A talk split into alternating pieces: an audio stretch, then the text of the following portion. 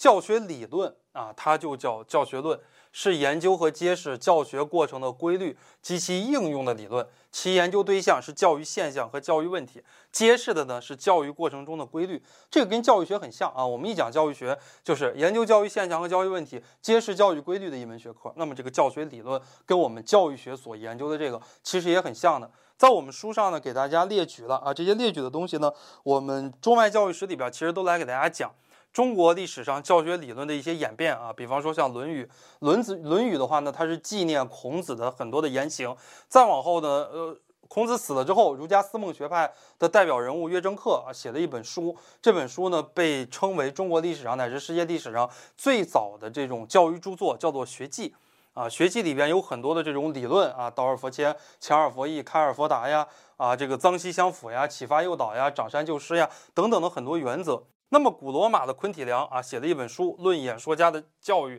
这里边呢也谈到了啊教育培养的目标叫做演说家。后边呢谈到了夸美纽斯写了一本书《大教学论》，西方近代第一本教育学的著作，被我们称为独立形态教育学的开端。这个呢，对于我们教育的影响和贡献，乃至于西方近代的教育是非常的重要的。再往后呢，裴斯达奥奇啊写了一本书《林哈德与戈鲁德》，赫尔巴特写了一本书啊，一八零六年写了一本书《普通教育学》，标志着教育学成为一门独立的开端、独立的学科。后来呢，赫尔巴特讲到了教育学应该具备两大理论基础，一个理论基础呢谈到的是伦理学啊，一个理论基础呢是心理学。再往后的话呢，